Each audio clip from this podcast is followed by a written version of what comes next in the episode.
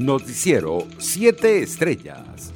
El Comité de Derechos Humanos de Naciones Unidas concluyó que la justicia de Venezuela violó la presunción de inocencia del profesor y ex constituyente Alan Berwick Carias y le negó el derecho a ser juzgado por un tribunal independiente.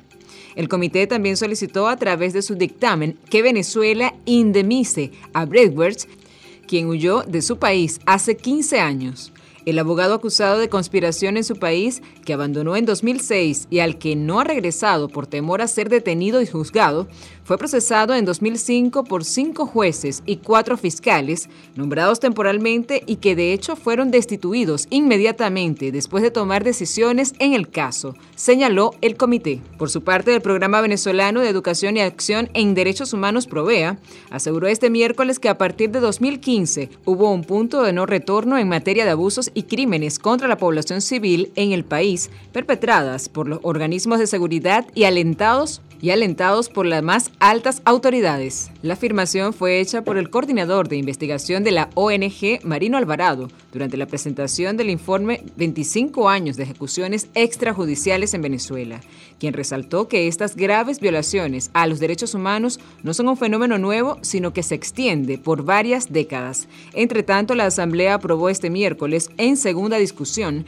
la ley de la Comisión para la Garantía de Justicia y Reparación a Víctimas de Delitos contra los Derechos Humanos, con el objetivo de dar cumplimiento a la asistencia jurídica y humanitaria a quienes hayan sufrido violaciones de sus principios fundamentales. Venezuela registró 491 nuevos casos y 8 víctimas mortales de COVID-19 en las últimas 24 horas, según le informó el ministro de Comunicaciones, Freddy Ñáñez. Por su parte, el dirigente político de la oposición en Perú, Carlos Escul, aseguró este miércoles que Lima es la ciudad que aloja más venezolanos en el mundo.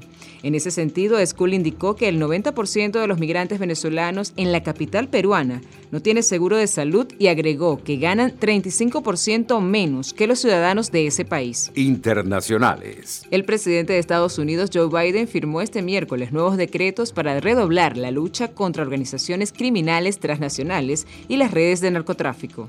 Asimismo, sancionó a empresas chinas y a grupos del crimen organizado de Brasil, México y China de acuerdo a lo informado por el Departamento de Tesoro. Además, el Departamento de Estado ofreció una recompensa de hasta 5 millones de dólares por información relevante que lleva a la detención o a la condena de cuatro hijos de Joaquín El Chapo Guzmán sanguinario fundador del cartel de Sinaloa, sentenciado en 2019 a cadena perpetua tras su extradición a Estados Unidos. En otras noticias, Ecuador y Colombia reabrieron este miércoles sus fronteras terrestres al paso hasta 11 kilómetros de conductores de camiones de carga pesada, en una medida para aliviar el transporte de mercancías entre los dos países. Así lo refrendaron ambos gobiernos en un protocolo que sus respectivos ministros de Transporte, Marcelo Cabrera y Ángela María Orozco, firmaron en la sede de ECU 911 en la ciudad fronteriza del Tulcán. Brasil, uno de los países más castigados por la pandemia del coronavirus, virus en el mundo registró en las últimas 24 horas 301 nuevas muertes por COVID-19 y 5.446 contagios, con lo que el número de infecciones ya supera las 22.2 millones. Según el boletín divulgado este miércoles por el Consejo Nacional de Secretarías de Salud, CONAS, desde el inicio de la pandemia en febrero del año pasado, Brasil acumulaba 617.271 muertes y 22.210.225 contagios de coronavirus, que lo confirman como el segundo país con más víctimas en el mundo por la pandemia y el tercero con mayor número de casos. Economía. La Reserva Federal de Estados Unidos confirmó este miércoles que acelera la reducción de su programa de compra de bonos en el estímulo económico que puso en marcha ante la crisis provocada por el COVID-19 y planea eliminarlo por completo en marzo del próximo año.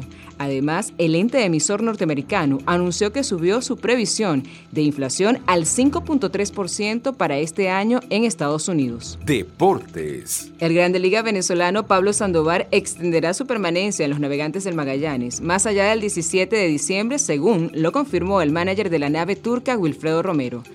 Sandoval ha sido un factor determinante tanto en el terreno como en la cueva magallanera, pues no solo ha contagiado con su liderazgo a la nueva generación, sino que ha dejado registros interesantes, averaje de 341 producto de 31 imparables en 91 turnos al bate, con un cuadrangular, 10 dobles y 17 carreras anotadas y 18 impulsadas. Noticiero 7 estrellas.